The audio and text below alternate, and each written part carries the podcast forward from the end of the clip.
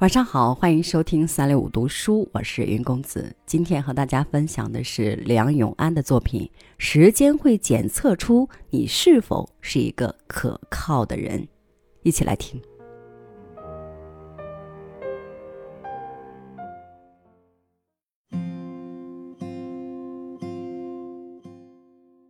堂吉诃德从内向外的生活。堂吉诃德最宝贵的是他活出了一种从内向外的生活，活出了生命的唯一性。堂吉诃德是个精神世界极其丰富的人，但精神世界越丰富的人，对待世界就越会保持距离，很难真正投入。一旦投入，生活就会像遍布着鱼钩的渔网一样缠住你。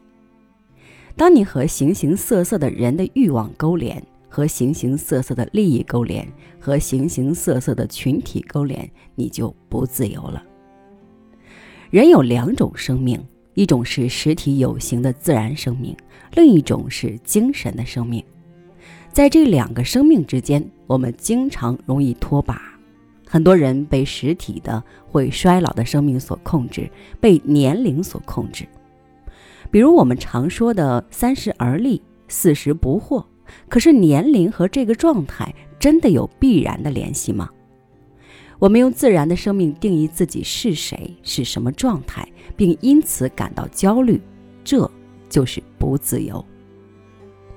什么叫做从内向外的生活？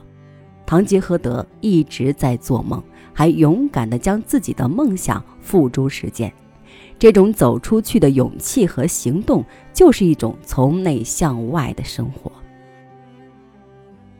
太多的人一辈子都没有实现自己真正想做的事，永远在唱别离。而堂吉诃德最了不起的，就是即使老了，还是一往无前去实现理想。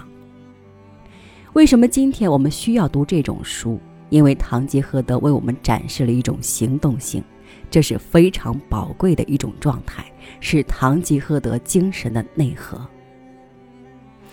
塞万提斯将堂吉诃德设计成一个疯癫老头子，来测量这个社会的人性善恶。通过他眼睛的幻觉，把真实的世界呈现出来。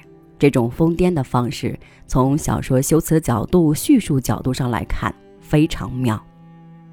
堂吉诃德疯疯癫癫、屡战屡败，却越挫越勇的状态，也是他的精神中非常宝贵的一点。像堂吉诃德一样一往无前。很多人会向现实妥协，为什么呢？因为恐惧。有思想家说过，最大的恐惧就是恐惧本身。我们这代人没有经历过大航海时代，也没有经历过孤独的探索时代，所以对人的力量缺乏认识。其实，当困难到来，你真正迎上去的话，都是可以战胜的。但是有些困难让人感到压力太大，加之我们缺乏实践，就很难战胜。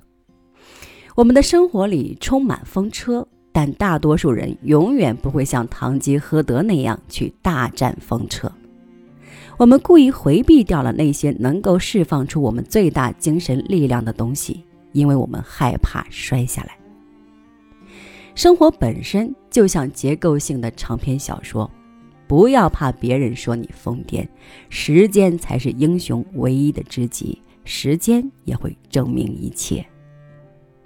个人面对社会要真诚，要敢于做真实的自己，不要害怕被误解、被排斥，坚持做自己。时间会检验出你是否是一个可靠的人，一个确信的人，而且在这个过程中，你会激发出自己的力量。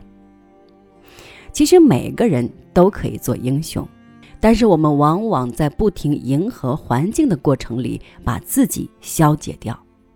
所以弱者最大的一个特点就是他丢失了时间，时间不属于他。再来说说爱情，爱情本身也是一种自我实现。当代的爱情无非三种模式：一种是和异性相爱，这是主流的。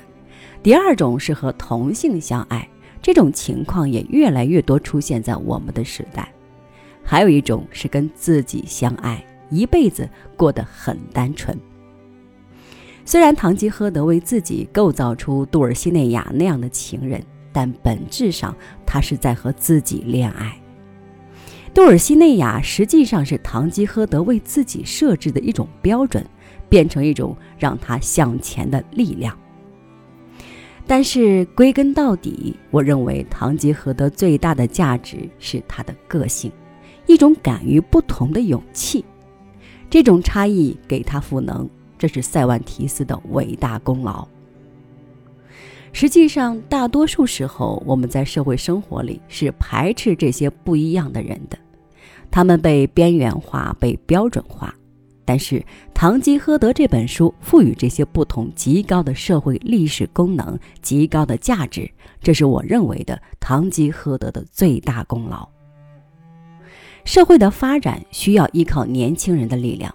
按我自己的理解，我们国家的年轻人要比发达国家的同龄人付出双倍的勇气，才能打开历史的通道。怎样的勇气叫双倍的勇气呢？我觉得就是堂吉诃德这样非常态的勇气。堂吉诃德老了，就像一个小孩子一样，其实不是像一个小孩子，而是厚积薄发，是一种顿悟。总的来说，我希望越来越多的年轻人好好阅读堂吉诃德，做一个敢于骑着一匹老马，不追求那种传统意义上的完美的人，做一个时代的自由者。敢于把天下放在自己的心里，我觉得这是一种特别好的生活。